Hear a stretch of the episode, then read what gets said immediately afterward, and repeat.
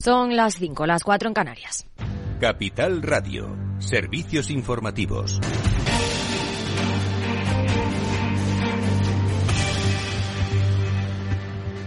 Muy buenas tardes. El gobierno mira a Francia. Nous avons trouvé ce matin un accord esta mañana hemos llegado a un acuerdo sobre los precios al consumo que nos permitirá tener los precios más bajos posibles en una serie de productos cotidianos durante un trimestre. Acuerdo con los grupos de distribución para que reduzcan sus márgenes con cestas de productos llamadas trimestre antiinflación. Los productos tendrán el precio más bajo posible y son de libre elección por las distribuidoras. Aquí, el ministro de Agricultura, Pesca y Alimentación, Luis Planas, anima a los supermercados españoles a adoptar esta medida para tener precios razonables, pero eso sí, siempre que se respete la ley de la cadena alimentaria. Me parece una iniciativa positiva evidentemente un sector maduro como es el sector de la distribución y competitivo como es el español está perfectamente en condiciones de llevar a cabo iniciativas similares. La vicepresidenta segunda del Gobierno y ministra de Trabajo, Yolanda Díaz, ha aplaudido también hoy el acuerdo alcanzado en Francia y ha insistido en que en España también es posible e imprescindible entre las asignaturas pendientes junto a las cuotas hipotecarias. Yo creo que tenemos asignaturas pendientes no nuestro país, asignaturas pendientes que tienen que ver con eh, o incremento las cuotas hipotecarias y a otra grande asignatura pendente son, eh, sin lugar a dúbida, eh, a cesta da alimentación. Por tanto, precisamente ese acordo coas grandes distribuidoras que hoxe rubrica Francia, levo falando del dende o mes de agosto, eh, non somente insisto é posible, xa demostrei que era legal, pero o máis importante é que é imprescindible para que a xente poda eh, vivir un poquinho máis feliz. Y el Ejecutivo continúa atacando a Ferrovial, duda de sus argumentos para irse a Holanda y plantea utilizar el escudo antiopas como una posible forma de evitar la fuga. La vicepresidenta tercera, Teresa Rivera, ha confirmado que el Ejecutivo sigue analizando la manera de evitar la marcha hay un marco de vigilancia con respecto a las, a las inversiones eh, en España en sectores estratégicos y habrá que ver si las actividades de Ferrovial, que en muchos casos están vinculadas con sectores estratégicos, entran dentro de esa eh, posible valoración del Gobierno sobre si se requiere una autorización explícita por parte del Consejo de Ministros o si la decisión se puede, se puede tomar sin ningún problema y trasladarse a otro país comunitario.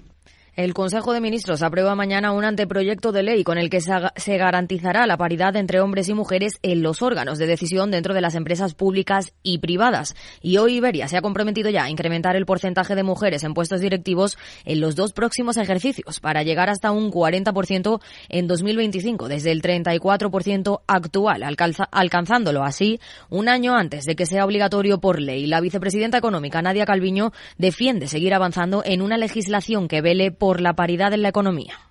Lo que estamos haciendo es adelantar e ir más allá de lo que nos exige esa directiva, porque creo que no tenemos tiempo que perder. España ha avanzado mucho y es un ejemplo en términos de igualdad de género, pero todavía queda mucho camino por delante y lo que queremos es, eh, antes del final de la legislatura, tener una normativa que nos permita garantizar que la participación paritaria de las mujeres no va a ser solo una aspiración, un deseo o fruto de la voluntad de uno u otro gobierno, sino una obligación establecida por la ley para que podamos seguir avanzando de manera decidida en el ámbito de la igualdad de género.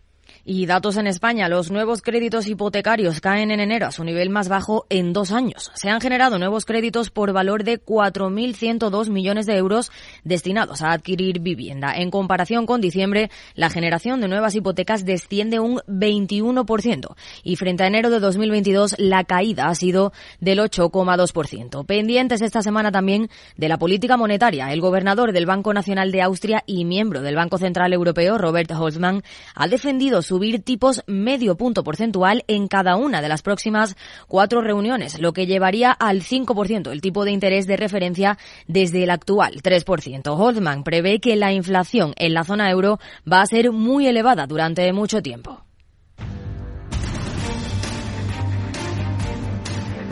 Claves del mercado Tono mixto en los mercados europeos con un IBEX 35 que sube 0,49% en los 9.510 puntos. El CAC 40 sube un 0,37% mientras que la Bolsa de Londres retrocede un 0,33% y el índice de referencia, el DAX, sube un 0,53%. En el mercado de divisas, según las pantallas de XTV, un euro se cambia por un dólar 6 centavos 80. Más información aquí con Rocío Arbiza en Mercado Abierto. Capital Radio, la genuina radio económica. Lauri, decidido. La despedida la hacemos en Gandía. Prepara el bikini. Lauri, que en Gandía vive el ex de Jesse. Que nos vamos a Málaga. Lauri, que no. Que dan mal tiempo. A Bilbao. Pinchos y party. Lauri, una cosita. Que al final es despedida conjunta. Te hago administradora del grupo que no puedo más. En Renfe tenemos más de 1500 destinos para que siempre puedas llegar a donde quieras llegar. Nadie te da más. No todos los trenes son como Renfe. Renfe, tu tren.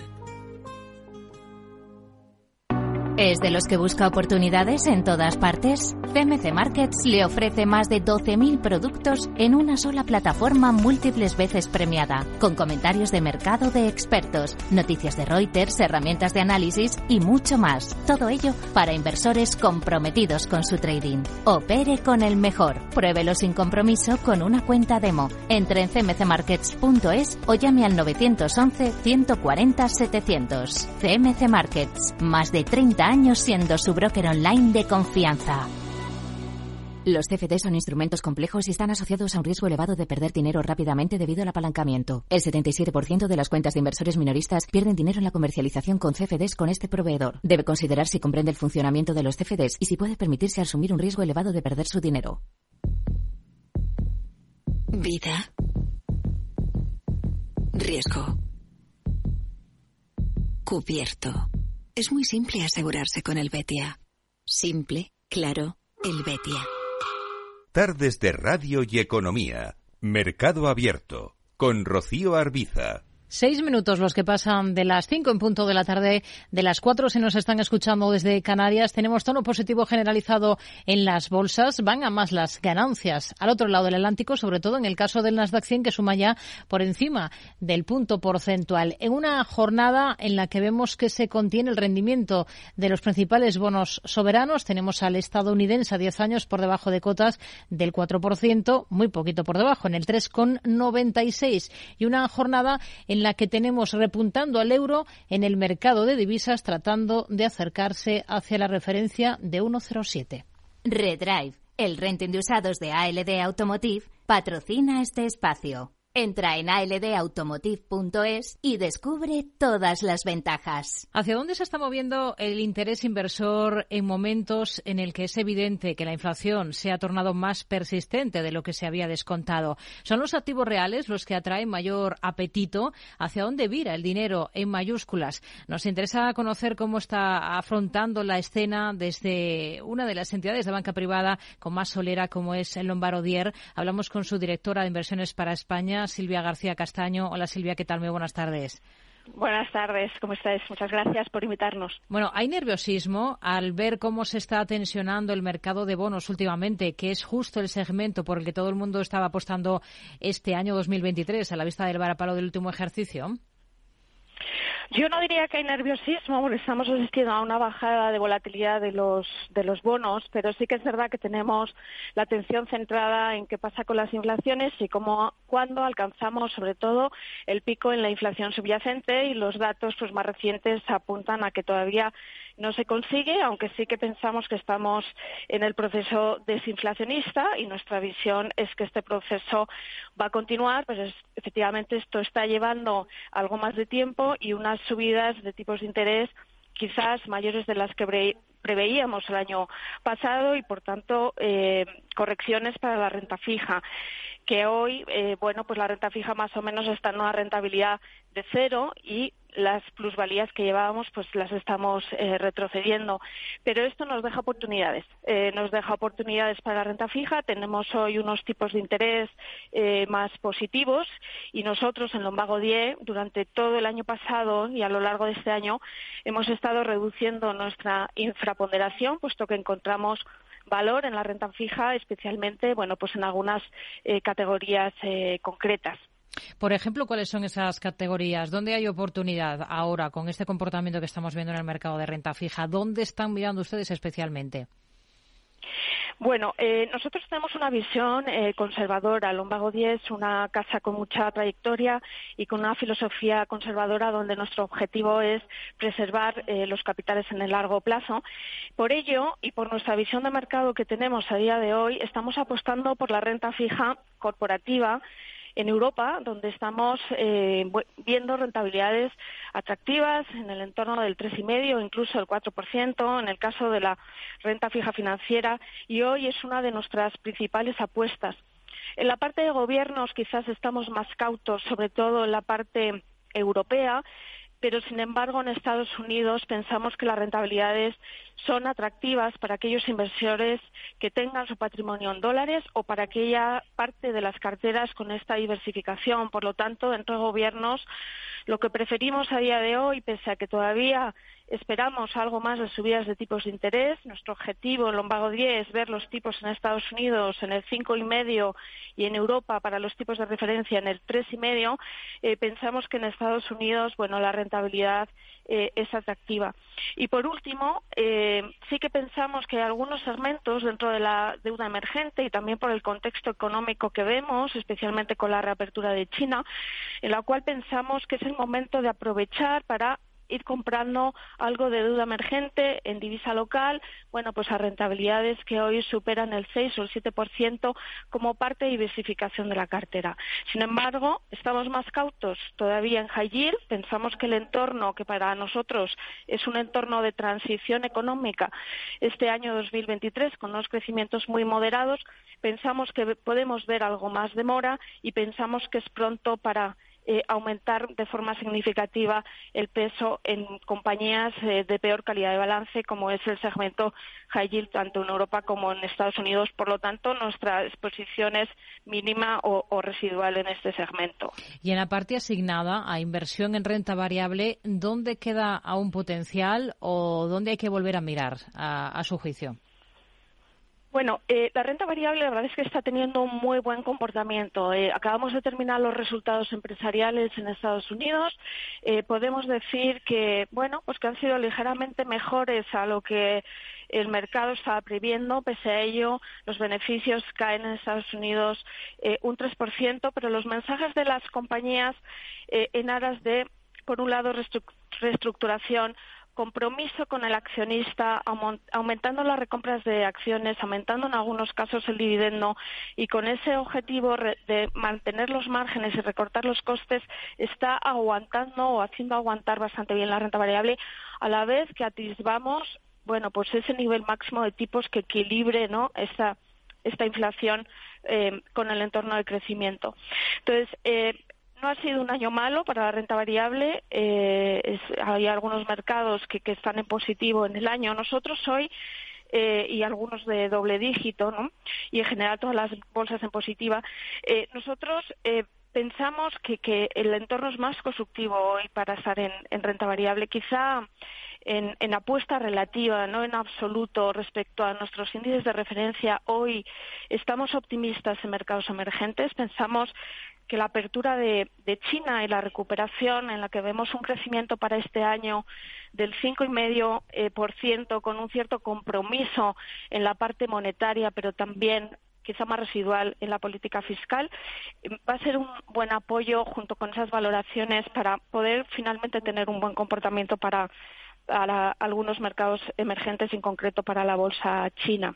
Dentro de Estados Unidos, pensamos que es un buen contexto para apostar eh, por compañías de calidad, estas que tienen buenos balances, eh, visibilidad y que son adecuadas para un contexto de baja visibilidad en términos económicos, donde quizás pues hoy eh, todavía estamos.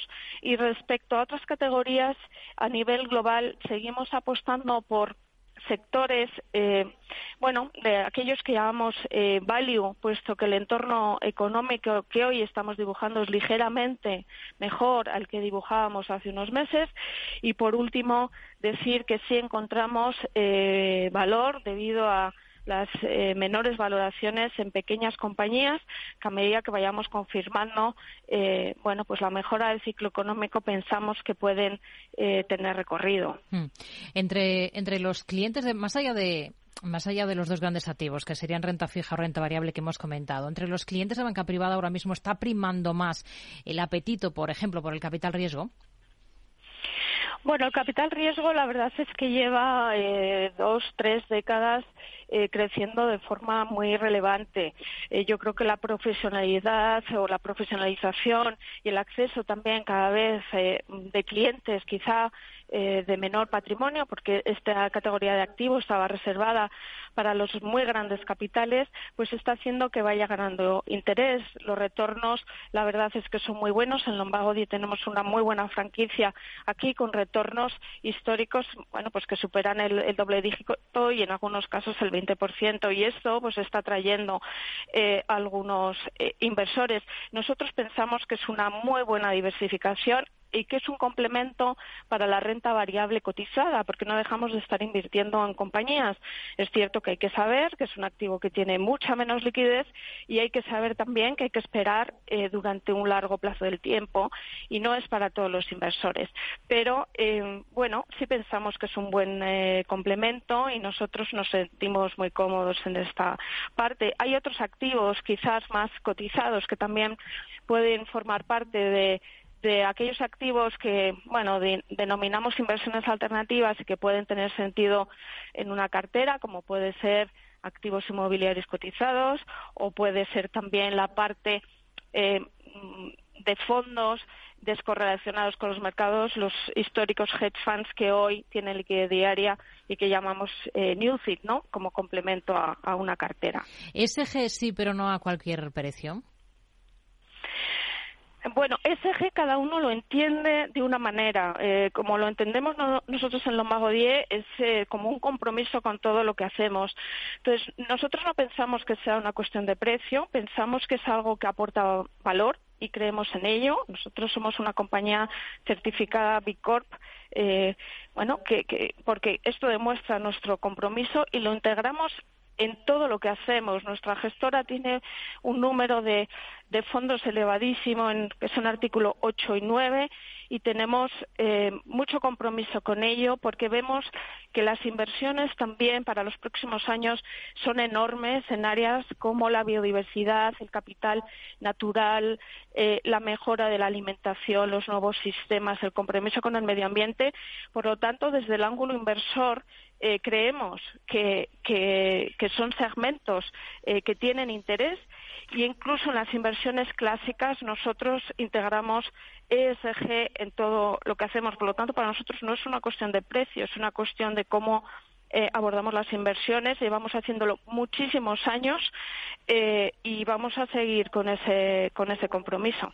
Silvia García Castaño, directora de inversiones aquí en España de Lombardier. Gracias por todas estas ideas de inversión, por contarnos un poquito cómo ven las cosas en este momento concreto del mercado. Hasta una próxima. Muy buenas tardes.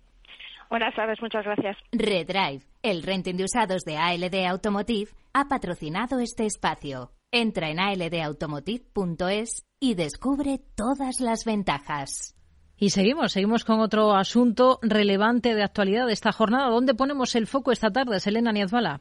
Hoy nos detenemos, ponemos el foco en Estados Unidos. En concreto, ahondamos en los motivos de las empresas españolas que prefieren operar al otro lado del Atlántico.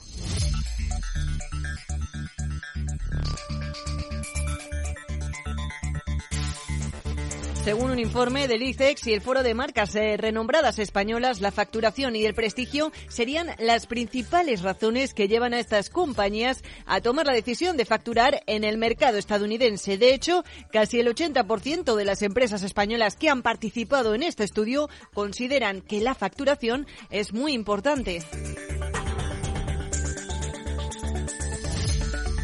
Las perspectivas de negocio para este país además son bastante optimistas en el entorno actual. Si más de la mitad eh, de ellas asegura haber recuperado ya los niveles prepandemia, el 30% restante confía en hacerlo este año. Por sectores, la presencia de empresas españolas es muy relevante en el ámbito financiero, energético, el sector de la construcción, la ingeniería y las infraestructuras. Uno de los países que, por cierto, da la casualidad que es donde la española ferrovial presenta también su mayor parte del negocio. Hoy en día la actividad internacional representa más del 80% y la valoración de la compañía está situada un 80% en nuestros activos en Norteamérica. Allí está nuestro mercado principal. Escuchábamos a Ignacio Madrilejos, eh, consejero delegado de Ferrovial. En lo que respecta a la fortaleza, los datos, el 60% de las empresas opina que el sello España las beneficia en su imagen exterior, mientras que el 40% lo ven como una debilidad que resta valor a la empresa.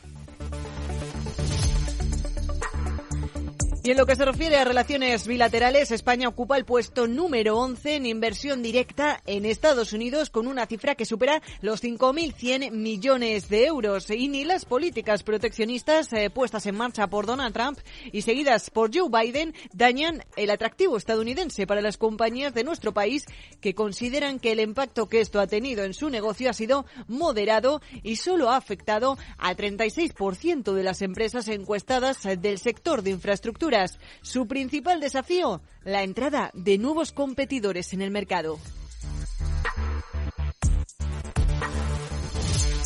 Tardes de Radio y Economía. Mercado Abierto. Con Rocío Arbiza. Vamos a mirar al mercado de divisas, vamos a mirar a la macro de estas últimas horas con Miguel Ángel Rodríguez, experto en mercados de CAPEX. Hola Miguel Ángel, muy buenas tardes. Hola, ¿qué tal? Muy buenas tardes, Rocío. Y, y, también a las declaraciones. Tenemos, por ejemplo, en las últimas horas del economista jefe del Banco Central Europeo, Philip Lane, dice que el elevado nivel de inflación subyacente en la eurozona que descuenta la volatilidad de los precios de la energía y de los alimentos, apunta a que será necesario continuar subiendo los tipos más allá de la reunión de la semana que viene, del 16 de marzo. ¿Cuánto más descuenta el mercado que suba el precio del dinero aquí en Europa a día de hoy?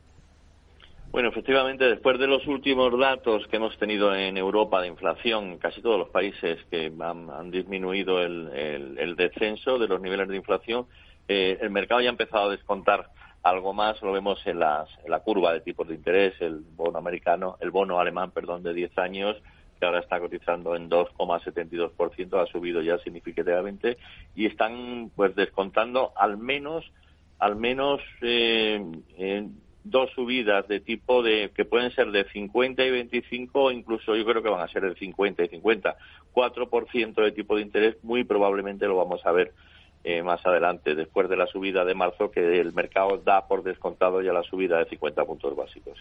El Banco Central Europeo está comenzando a subrayar que las empresas están beneficiando de esa elevada inflación, mientras que los trabajadores y los consumidores son los que pagan la factura. Y se está hablando mucho de esta nueva narrativa de la inflación centrada en los márgenes, porque podría dar a los miembros más moderados del Consejo del Gobierno de la entidad cierta munición o argumentos para luchar contra nuevas subidas de tipos. No sé cómo lo Sí, sí, efectivamente lo que después de todo, de todas las caídas que hemos visto en, en todos los desencadenantes, los factores desencadenantes de la inflación que fueron precios de las materias primas han caído, precios de la energía que también han caído, los costes de cadena de suministros y los bloqueos ¿no? de las cadenas de suministro que también se han liberado ya prácticamente y se mantiene este nivel de, de, inflación, sobre todo en el precio de los alimentos en todos los países de Europa, incluido el de España, pues el discurso este de la narrativa ¿no? de, de márgenes que se van ampliando por parte de distribuidores sigue estando ahí en el mercado y ya hasta el punto de que el propio Banco Central Europeo lo ha, ha insinuado algo de esto efectivamente ya hay una corriente dentro de, economistas y de, analistas de mercado que hablan de que subidas de tipos de interés en este en este contexto no son precisamente lo más lo más adecuado, entre otras cosas porque poco van a lograr más que eh, hacer que la que la economía siga sufriendo, ¿no? Pero la, la, tendencia predominante ahora mismo dentro del seno del banco del Consejo de Gobierno del Banco Europeo sigue siendo hawkish, alcista, ¿no? En tipos de interés y posiblemente, vamos, eso no va a evitar que veamos lo que he comentado anteriormente, subidas casi hasta el 4%. ¿sí? Hmm. ¿Qué le ha parecido el dato de ventas minoristas de la eurozona que hemos conocido esta jornada de enero? Repunta un 0,3% en comparación con diciembre. Sí, pues es, un dato malo, es un dato que e, evidencia precisamente eh, pues una debilidad de la economía con una inflación que se mantiene alta y con tipos de interés que vienen que vienen creciendo. Sería uno de los argumentos en contra precisamente, ¿no? las ventas minoristas, que es un indicador muy claro de la demanda interna, la demanda doméstica, pues es, está eh, está disminuyendo. Hoy lo hemos visto en el dato de hoy y sería un argumento en contra para, para subir tipos de interés. ¿sí? Hmm. Y los pedidos de bienes duraderos que se han conocido en Estados Unidos, que es la referencia macro más interesante del día en la primera potencia económica mundial. Sí, bueno, los eh, pedidos de bienes duraderos han salido en torno a lo, a lo esperado, ¿eh? sin ningún tipo de, de, cambios, incluso los, los datos subyacentes que excluyen eh, transportes y defensa y esto se mantienen en niveles, son niveles de caída abajo, pero no, no, no han, no han incidido, no han sido inferiores a lo esperado. No ha tenido prácticamente ningún efecto en el mercado este dato en concreto. ¿sí? Hmm. ¿Qué valoración hace? Bueno, primero de todo, mañana tenemos una cita importante con eh, Powell. Habla en el Congreso de Estados Unidos. ¿Qué es lo que esperan ustedes? Bueno, hoy se va a publicar, dentro de unas horas se va a publicar lo que es el, discurso, lo publican anticipadamente y ya tendremos alguna, alguna anticipación de lo, de lo que va a decir. Ahí lo más interesante serán las preguntas.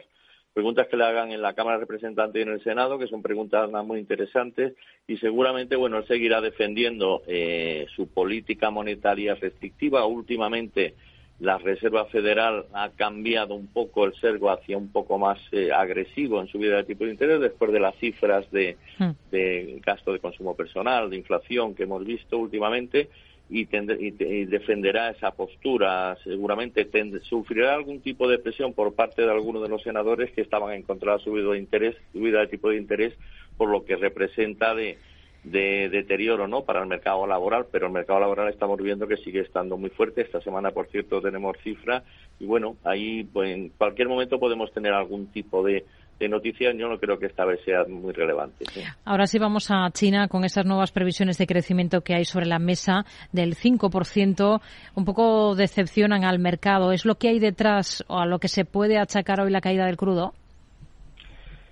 Sí, bueno, el crudo venía, venía cayendo, bueno, venía en movimiento lateral ya desde hace bastante tiempo porque ya se preveía, ¿no? Que la demanda de China no iba a ser el incremento de la demanda por la reapertura de, China después del COVID cero no iba a ser no va a ser muy agresiva y luego hay lo que sí que hay es un retroceso en la demanda global de países occidentales por los datos que estamos viendo en Europa sobre todo que no son muy bollantes que digamos, ¿no? Hmm. Y se mantiene bastante estable.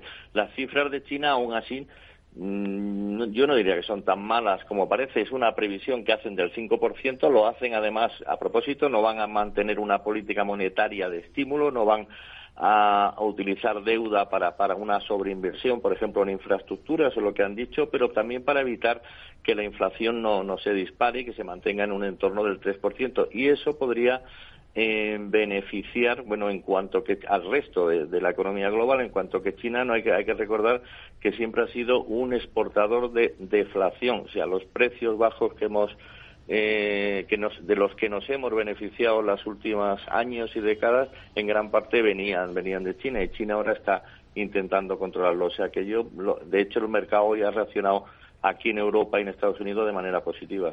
Miguel Ángel Rodríguez, experto en mercados de CAPEX. Gracias. Muy buenas tardes. Buenas tardes, muchas gracias. Si echamos un vistazo al mercado de divisas, tenemos al euro repuntando hoy frente al billete verde de Estados Unidos, alcanzando cotas de 1,0678 unidades según las pantallas de XTB. Selena.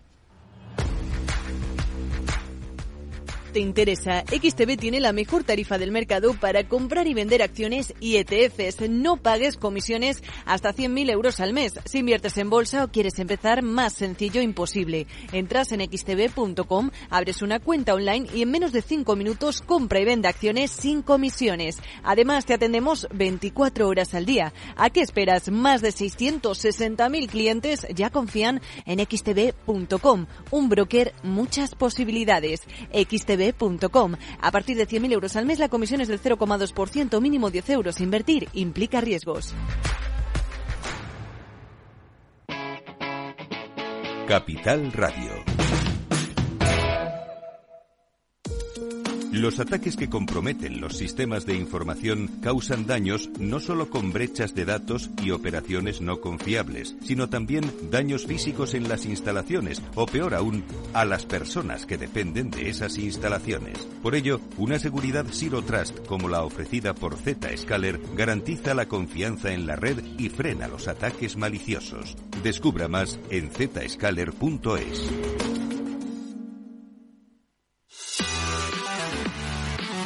Tardes de Radio y Economía. Mercado Abierto.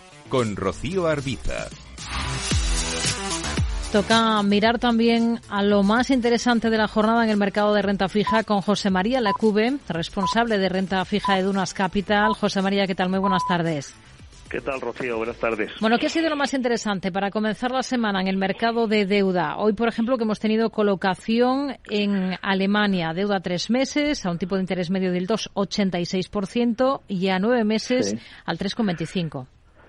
Sí, pues sí, la verdad es que los niveles asustan, ¿verdad? Eh, son, son muy altos comparado con lo que estábamos viendo hace, unos, hace apenas unos, unos pocos meses. Eh, pues es una jornada pues de lunes, de, de, bueno, de un mercado de bonos que tampoco ha cambiado en, el intradía demasiado, un poquito más sostenido quizás que, que la semana pasada que se debió, se, se, llevó un buen batacazo eh, en, términos de precio y que tiende otra vez a estabilizarse, pues, pero con un cierto sesgo bajista todavía en cuanto a precios y alcista en cuanto a rentabilidad es bastante claro. ¿no? Eh, eh, pensemos que el Euribor año está ya ni más ni menos que al 3,85, ¿no? cuando, cuando apenas al cierre de enero estaba al 2,90, 2,95 eh, y, y, a final de año pasado estaba al 2,40. Esto, esto es un suma y sigue. De momento no ha encontrado techo y parece que, que bueno que las, los incluso ya no es tanto que vayan a subir mucho más los tipos, sino que, que esos tipos altos, eh, si, si, podemos decirlo así, van a estar más tiempo eh, en, estas zonas. ¿no? ¿Hasta qué punto les preocupan a ustedes esas últimas turbulencias que hemos visto en el mercado de deuda? No sé si esperaban ustedes momentos de tensión como el actual, con los rendimientos de los principales bonos soberanos en, en los niveles en los que están, que no se veían desde hace tiempo. Sí, bueno, llevamos llevamos tiempo eh, eh, repitiendo que los que los tipos de interés y las tires y las y las rentabilidades de los bonos iban a subir, ¿no? Entonces, pues en ese en ese en ese ámbito al menos no nos ha pillado de sorpresa eh, ni mucho menos. lo cierto es que nosotros tenemos dos referencias, una es la inflación subyacente eh, que, vigilamos muy de cerca y otro es los mensajes que una y otra vez siguen repitiendo los bancos centrales y, en nuestro caso el Banco Central Europeo, que es el más próximo y ambos aspectos nos llevan diciendo desde hace mucho tiempo que las tires van a subir, que van a seguir subiendo y, pensar otra cosa pues no, no ha tenido un resultado bastante bastante malo, ¿no? Entonces en ese sentido pues seguimos eh, relativamente seguimos cortos en duración y, y, no nos ha pillado de sorpresa, vaya, es un poco lo que podríamos resumir. Hoy tenemos nuevas previsiones de crecimiento por parte de China. ¿En deuda emergente en qué se fijarían ahora? Bueno, es, una magnífica pregunta. La verdad es que, mm, y la respuesta es que no nos estamos fijando eh, en, bastante poco, ¿no? ¿Por qué? Pues básicamente porque al final, pues si tienes buenas rentabilidades y rentabilidades crecientes en, países, en, nuestro entorno, ¿no? En, la zona euro y, por supuesto, en los Estados Unidos. Si tienes un bono a dos años americano al 5% o un bono, un bono, uh, el Euribor, eh, este que hemos comentado, a dos años en, casi al 4% en Europa, Ah, pues ¿para qué vas a buscar tires mm, en divisas más débiles, en, en, más lejanas y en, mundos eh, o en, o en, eh, países más con posible potencialmente más problemáticos? Pues no tiene sentido. Nosotros estamos más eh, centrados en Europa y en Estados Unidos, defensivos, pero comprando bonos en la medida que van subiendo las rentabilidades y ahí vamos a seguir sin necesidad de buscarnos problemas por ahí fuera. Si miramos a deuda corporativa, ¿dónde están ahora las mejores ideas o las mejores oportunidades? bueno, pues eh, nos gustan mucho, nos gustan mucho los bonos de bancos, los bonos bancarios en la zona entre el 3 y 5 años, eh, bonos de calidad senior, eh, de, digamos después de lo que es los bonos con garantía hipotecaria son los mejores. Estos bonos se ofrecen ya en bancos de primer nivel, tanto español como europeo, con unos ratios de, capital y de solvencia, pues, pues francamente buenos. Ofrecen rentabilidades entre el 4,5 y el 5,5 para que, de nuevo, para qué te vas a complicar la vida en otras cosas si tienes estas rentabilidades tan atractivas eh, que te dan los bancos eh, de primera línea en Europa, ¿no? Ese es un poco el, el, el, bono, digamos, objetivo ahora mismo en nuestras carteras. José María Lecube, responsable de renta fija de Dunas Capital. Gracias. Muy buenas tardes. Gracias a ti. Tenemos ahora mismo el rendimiento del bono alemán a 10 años en cotas del 2,72%. Si miramos al español, lo encontramos en el 3,74%. El estadounidense rondando ya de nuevo esa cota del 4% en el 3,96. Vamos ya con el análisis de lo que ha dado de sí la jornada en la bolsa española.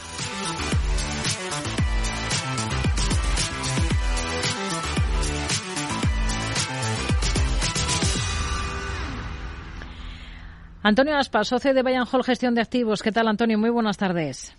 Buenas tardes. Bueno, ha sido una jornada positiva para el IBEX 35 con tono alcista, tratando de atacar esa cota de los 9.500 puntos. Estamos ahí, ahí al cierre de la sesión. ¿Qué le parece lo más interesante de este inicio de semana? Bueno, vemos como hay grandes ganadores y perdedores en el día de hoy. Vemos como sobre todo el sector turístico inmobiliario ha hecho bastante bien hoy y compañías del sector renovables y Grifols pues son los grandes perjudicados. Turístico como Meliá, porque ha terminado con alzas de más del 3%. ¿Qué potencial le ven a la hotelera a partir de ahora? Bueno, la verdad es que la base de partida es baja, pero la compañía en sí nos gusta poco porque creemos que no, no ha estado bien gestionada, es un sector muy competitivo, vemos como el crecimiento de beneficio en los últimos 15 años pues ha estado prácticamente plano con una pérdida de márgenes y además con un nivel de deuda alto, entonces estaríamos fuera. Como bien ha dicho, tenemos a Grifols liderando las caídas del selectivo, más de un 3,5% de retroceso. Eh, de un valor con esta volatilidad últimamente, mm, ¿estarían al margen? De, un valor con volatilidad, no, decir, la volatilidad en sí no es un problema, de hecho es una puede ser una ventaja porque te permite comprar a, unas valoraciones atractivas. El problema es cuando no le gusta la compañía de fondo y es el caso de Grifols con un nivel de deuda muy alto y con una mala gestión, por lo menos los últimos años, que ha hecho que los márgenes bajen y que tenga unos niveles de deuda, de deuda sobre deuda, pues que sean peligrosos. ¿Y Solaria de fondo sí les gusta? Hoy también ha sido de las más castigadas. Solaria, valoración atractiva, tiene pues un nivel de riesgo pues, elevado, entre comillas, porque pues su deuda para el nivel de vida que, tiene la compañía pues es elevado. Eh, el desarrollo de plantas solares pues tiene también sus peculiaridades y bastante competitivo. Y, pero bueno, es una compañía pues que tiene pues, una balanza de una rentabilidad bastante alta, pero también un riesgo alto. ArcelorMittal y Acerinox, otros eh, de los valores hoy en el punto de mira, con cierta decepción por eh, ese nuevo objetivo de crecimiento económico en China, algo por debajo de lo que estaba esperando el mercado. ¿Estarían al margen ahora de valores cíclicos como estos dos? De valores cíclicos, parecido a lo que decíamos de la volatilidad, valores cíclicos nos gustan siempre que sean cíclicos que crezcan, es decir, que veamos que sus beneficios a largo plazo crezcan aunque haya periodos de bajada y periodos de subida. No es el caso de Acerinox y Arcelor, como que vemos como han tenido pues eh, eh, crecimientos prácticamente cero de a largo plazo de los beneficios eh, los últimos 15 años pues ganan prácticamente lo mismo en la época alta que cuando que en la época alta hace 15 años. Entonces no son valores que aconsejamos tener. Repsol, tenemos nuevo plan de recompra de acciones de la compañía petrolera pros y contras de estar ahora mismo en esta compañía. La valoración es atractiva, eh, pues el management eh, ha mejorado mucho en los últimos, pues desde que hubo una renovación. Eh, como digo, los dividendos altos, la valoración atractiva, la, pega, pues que, que anteriormente no lo hizo bien. Entonces, no sabemos si va a ser un cambio de tendencia o no. Como, como comentábamos, parecido a Melia, vemos el crecimiento de beneficios eh, de hace 15 años y es el mismo que tiene eh, en las épocas altas. Pero bueno, parece que en los últimos años ha cambiado. En el continuo que se fijarían en estos momentos de los valores más pequeños. Bueno, podemos comentar los que tenemos nosotros. Por ejemplo, tenemos Alantra, Vidrala, CIE. Son valores que tenemos en, de, valores que estén fuera del IBEX 35. ¿Vidrala por qué? Bueno, Vidrala es una compañía excelentemente gestionada, eh, ha multiplicado su beneficio por 6 o 7 veces en los últimos 15-20 años, eh, tiene un control de precios fabuloso, una directiva también muy buena y cuida mucho al accionista. Antonio Aspa, socio de Bayern Hall Gestión de Activos, gracias. Muy buenas tardes. Gracias a vosotros. Ha terminado el IBEX en 9.511 puntos, después de subir un 0,49% esta jornada. Entre los movimientos más interesantes destaca en el lado negativo Grifols y también Acción Energías. Los dos se han dejado más de un 3,3%. En el lado de las alzas, Melía y el Banco Sabadell han rebotado por encima de los tres puntos porcentuales. Merlin Properties hoy también con buen comportamiento, con buen tono, arriba un 2,20%. Les recuerdo que tendremos consultorio de bolsa a partir de las 6 con Alberto Iturralde, responsable de operativa DAX y que pueden ir dejando, por ejemplo, notas de audio a través de WhatsApp en el 687-050-600. También pueden llamarnos al 91 283 33 33 o escribirnos a oyentes arroba capitalradio.es. Capital Radio, la genuina radio económica. Tío, ya estoy en el tren. A ver si tengo suerte y llego tarde, ya sabes. 30 minutillos y me ahorro el billete. No creo que en media hora me pierda mucho allá en el pueblo. Como mucho al Paco contando por enésima vez cómo conoció a la Juani. Con el compromiso Renfe de puntualidad, si tu tren AVE se retrasa más de 15 minutos, te devolvemos el 50% y el 100% si se retrasa más de 30. Normal que alguno prefiera llegar tarde. Nadie te da más. No todos los trenes son como Renfe. Renfe, tu tren.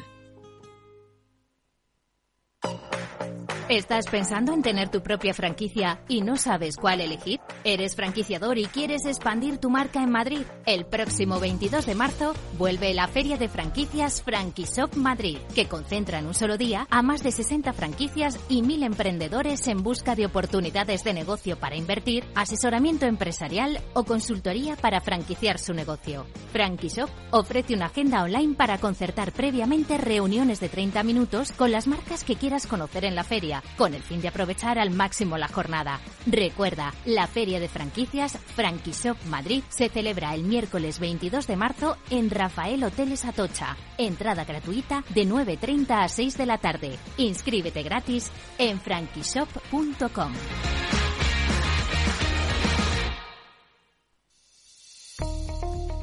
Desde hace más de 75 años nos preocupamos por todo lo que tiene valor en tu vida. Ahora, en Caser Asesores Financieros, también cuidamos de tus intereses. Te ofrecemos un asesoramiento diferencial e independiente para que alcances tus objetivos de inversión. Caser Asesores Financieros, seguros de tu inversión. Contacta con nosotros en info arroba caserasesoresfinancieros.es o en el 91 762 3442.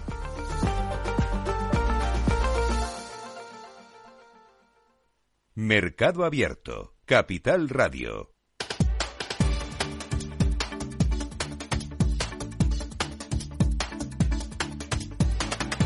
Espacio con compañías cotizadas en mercado abierto. Este lunes nos vamos a acercar a la tecnológica Nokia. En el marco del último Congreso Tecnológico celebrado en Barcelona, el Mobile World Congress, allí las compañías, como saben, han echado el resto presentando novedades y también visión de futuro. Javier Luengo. Proceso de renovación en la estrategia de una de las tecnológicas con bandera europea más reconocidas de nuestro tiempo, Rocío. Ignacio Gallego, presidente de Nokia España, ¿qué tal? Muy buenas tardes. Muy buenas tardes, encantado de saludaros. Historia de la tecnología, la de Nokia con retos por delante en un mundo impredecible. ¿Cómo se diseñan las telecomunicaciones que soporten un escenario futuro hipotético y sujeto a tanto cambio en el que estamos eh, eh, en esto del conflicto de la guerra de Ucrania, en este cambio de política monetaria en la última década con subidas de tipos de interés en Europa, en Estados Unidos y otras tantas cosas que van sucediendo, como por ejemplo la guerra con China y Estados Unidos por, por la crisis de los microchips también? Pues es un reto eh, es un reto que, que, lleva, supone un esfuerzo eh, relevante. Eh, Nokia eh, que lleva presente en, la, eh, en la actividad económica durante más de 150 años, pues estamos acostumbrados a, a pensar a futuro y, y, cada vez más lo que tenemos que estar es preparados para lo, para lo incierto, ¿no? Hay que estar preparados para gestionar la incertidumbre porque cualquier acontecimiento que, que puedas prever pues puede verse superado por la realidad. Y, y, desde Nokia, pues eh, la mejor manera de estar preparados para ello es apostar por la innovación. De hecho, pues eh, somos una compañía que estamos orgullosos precisamente de, esa capacidad de innovación eh, que nos hace estar preparados para, para abordar los retos de la humanidad cada vez más. ¿no? la tecnología eh, empieza a ser una herramienta que ya no solo sirve para comunicarnos eh, entre las personas, ni siquiera para comunicarnos entre las personas y, las cosas o los objetos, sino que está imbricado en, las raíces de, nuestra actividad diaria, tanto económica como, como social y de ocio, mm. con lo cual pues eh, eh, innovación es la clave, yo mm. diría. ¿Cómo van a cambiar las redes de telecomunicaciones en los próximos años? Estamos en un mobile, por ejemplo, en el que hay guerra a campo abierto entre telecos y grandes tecnológicas por ver quién pone, entre otras cosas, el dinero para el 5G. Estas redes, ¿cómo, cómo, cómo van a ir evolucionando en los próximos años en el que vamos a estar, nos dicen, más conectados que nunca?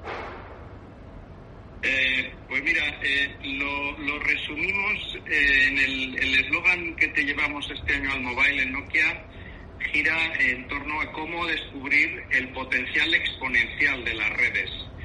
Eh, porque, porque realmente son cada vez más importantes para el desarrollo de la economía, las comunicaciones, la industria.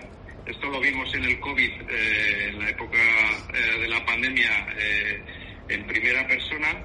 Y ahora pues van a jugar un papel fundamental para el desarrollo de la nueva realidad que vivimos y del, y del tan mencionado y, marido metaverso, ¿no? que, empieza, en, sus distintos sabores pues a, ser una realidad.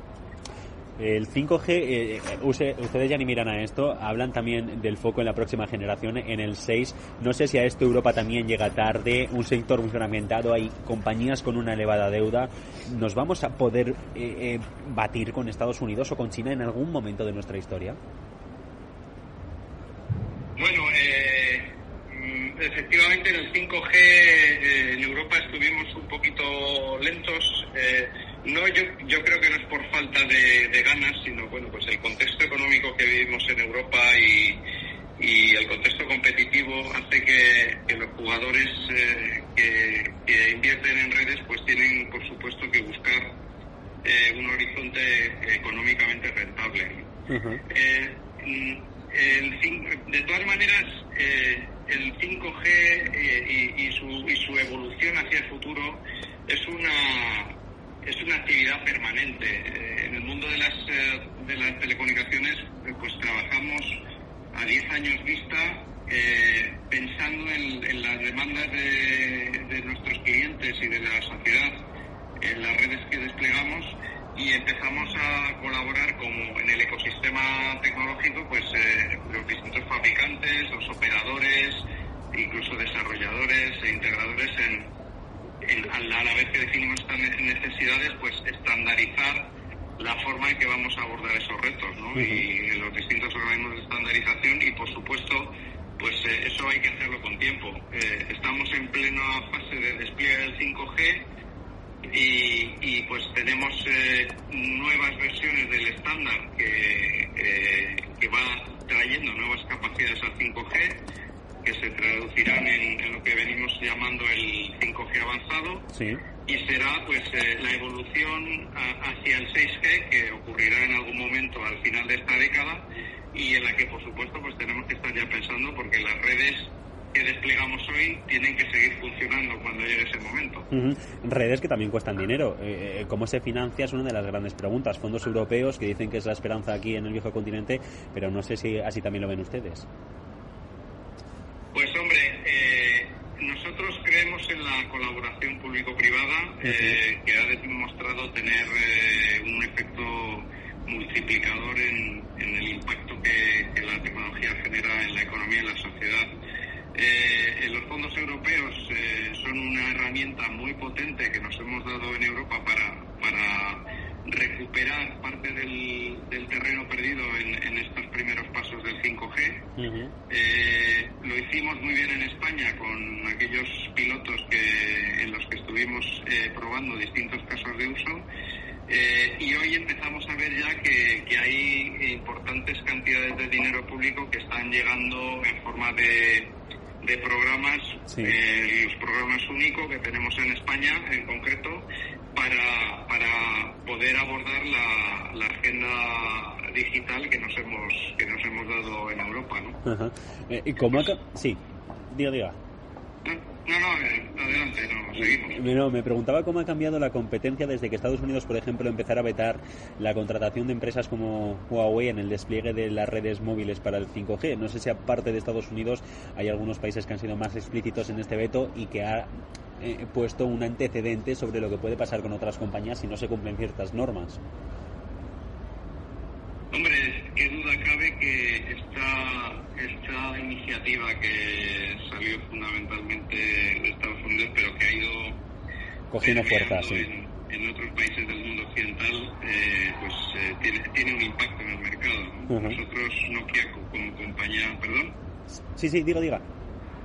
Ah, que, quería decir que Nokia como compañía global, eh, desde luego, eh, nuestra, nuestro objetivo es trabajar en todo el mundo y de hecho pues hemos tenido eh, y aún, aún tenemos una presencia importante también en, en el países asiáticos. Entonces con esta, con esta tendencia a, a la polarización ¿no? de, y la, y la y el factor de la confianza en la tecnología, pues evidentemente nosotros nos posicionamos como un, como un fabricante seguro, donde la seguridad forma parte íntegra del diseño de nuestras redes eh, y ponemos eh, estas capacidades eh, que son junto a la innovación, pues proporcionando redes con rendimiento líder en el mercado al servicio de, todos aquellos eh, clientes, tanto operadores como empresas, que ven en Nokia un, compañero de viaje fiable y seguro para, para poner en sus manos pues eh, eh, las comunicaciones o los procesos productivos de, sus empresas.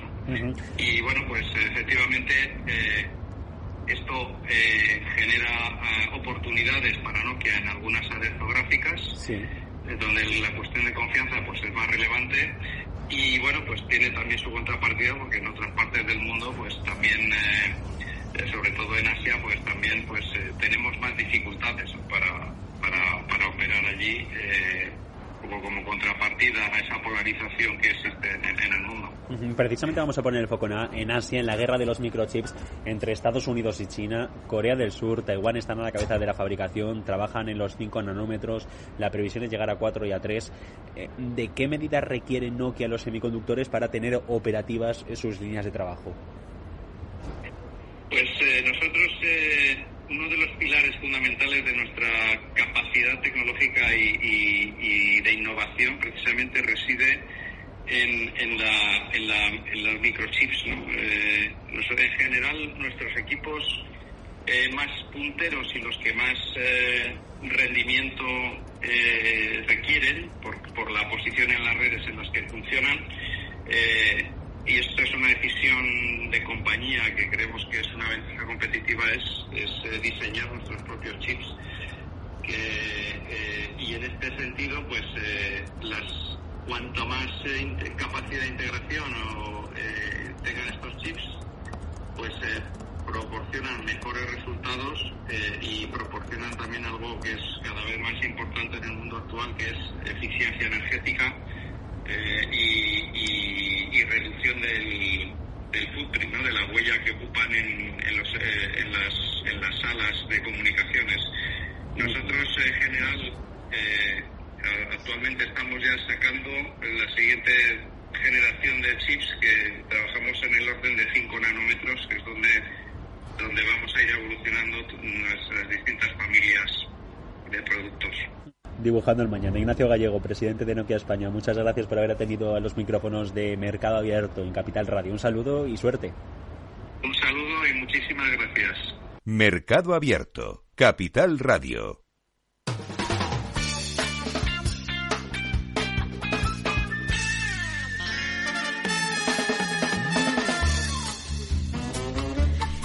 En dos días, el 8 de marzo, BME va a celebrar su toque de campana por la igualdad de género. Este año va a ser en la Bolsa de Bilbao. Carmen López, responsable de índices de BME. Hola Carmen, ¿qué tal? Muy buenas tardes. Buenas tardes. Bueno, ¿por qué en Bilbao este año?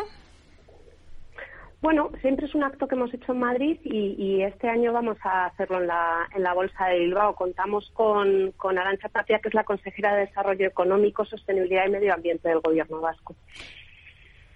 Es ya el sexto año en el que BME organiza este toque de campana simbólico y luego habrá un debate en esta ocasión sobre la contribución del talento femenino al mundo de las finanzas y la empresa, ¿no?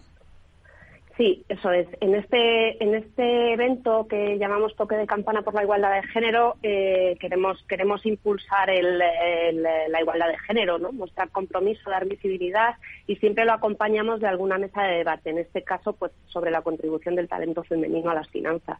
Muy mm. interesante. El, el, acto forma parte de la iniciativa que promueven, entre otros, la Federación Mundial de Bolsas. BME cuenta con un índice propio que se denomina IBEX Gender Equality ¿Cuál es la fotografía que arroja a día de hoy de esa presencia de mujeres en puestos directivos de las compañías cotizadas? Eh, creemos, creemos que se ha avanzado muchísimo. Hay avances muy significativos en las compañías españolas en cuanto a las mujeres que hay en puestos directivos y en consejos de administración, aunque siempre queda mucho camino por recorrer, pero se lanzó hace poco más de un año con 30 compañías el índice y ahora está formado por 45. El crecimiento en el número de empresas es, es exponencial. De hecho, si lo hubiéramos lanzado en 2018, este solo hubiera estado formado por ocho compañías. ¿Cómo lo elaboran ustedes este índice concreto? Ahora nos dice que lo forman 45 empresas. ¿Cuáles son los criterios? Pues tienen que ser eh, compañías cotizadas españolas que estén en el índice general de la Bolsa de Madrid eh, y tienen que cumplir dos requisitos. Eh, tener más de un 25% de mujeres en los consejos de administración y a la vez tener más de un 15% de mujeres en órganos de alta dirección. Una vez que cumplimos estos requisitos, podemos formar, parte del índice. Estos datos los obtenemos de un estudio que hace CNMV todos los años eh, acerca de estos porcentajes de presencia femenina en las cotizadas y, que es público, se puede obtener en su página web. ¿De qué tamaño os diría o de qué sectores, no sé si hay alguno especial, que pondere más o que esté más eh, representado en este índice, en el que un sector en el que se esté avanzando más y por tanto esté más eh, representado? Pues no tenemos eh, un, sector que destaque especialmente. Este índice eh, es un poquito especial en cuanto a la forma en la que pesan las compañías, porque todas pesan lo mismo una vez que cumplen los criterios. La mayor particularidad es que es el tamaño. Eh, tenemos eh, un buen reparto entre compañías grandes del IBEX 35, medianas del IBEX Medium Cap y pequeñas del, del Medium Cap, del Small Cap. Eh, eso quiere decir que, no, que los criterios de igualdad de género en las compañías no requieren grandes recursos como otros factores de sostenibilidad, por ejemplo. Y en cuanto a los sectores, no hay ninguno que destaque especialmente. ¿Creen que este índice está consiguiendo sus objetivos? Sí, los objetivos que nos propusimos cuando se lanzó se están logrando. Las, las compañías cotizadas quieren estar, preguntan, muestran muchísimo interés sobre por qué están, por qué no están, qué tienen que hacer para, para entrar. Eh, pero como comentaba al principio, pues bueno, nos queda mucho camino. Esperemos que muchas más compañías se unan a este, a este indicador. Hmm.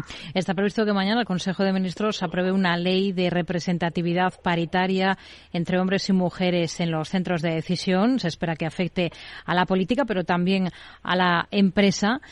Si no es por ley, ahora mismo no se avanza. ¿A qué ritmo diría que ha ido avanzando la presencia femenina en los consejos de las eh, cotizadas, que entiendo que es un tema que ustedes tienen analizado desde hace tiempo? En los últimos cuatro o cinco años se ha avanzado a mucho mayor ritmo. Ahora mismo la única normativa que digamos es, un, es una recomendación que hace CNMV que está fijada para el 40% en, al cierre del 2022. Eh, las empresas cotizadas españolas están cerca, pero, pero no, no llegan todavía a ese 40%. Queda trabajo, por tanto. Carmen López, responsable de, de, índices de BME. Gracias. Muy buenas tardes. Muchas gracias. Buena tarde. Hasta luego. Para personas inquietas, Capital Radio. En Darwinex hay más de 100 millones de euros buscando traders con talento. Ya hemos pagado más de 4 millones en comisiones de éxito. Si te tomas el trading en serio, únete a Darwinex. Capital en riesgo. Datos actualizados el 16 de septiembre de 2022. En la era de la realidad virtual y teletrabajo, las empresas utilizan cada vez más los servicios en la nube e Internet se convierte en la nueva red corporativa. Pero la nube no siempre es un entorno muy seguro. Zscaler, con su nuevo y radical modelo Zero Trust, asegura usuarios y cargas de trabajo tanto de aplicaciones públicas como privadas. Descubra más en zscaler.es. ¿Estás comparando hipotecas? Hay matices que marcan la diferencia. Hipotecas Cuchabank. Consúltanos directamente. Más info en Cuchabank.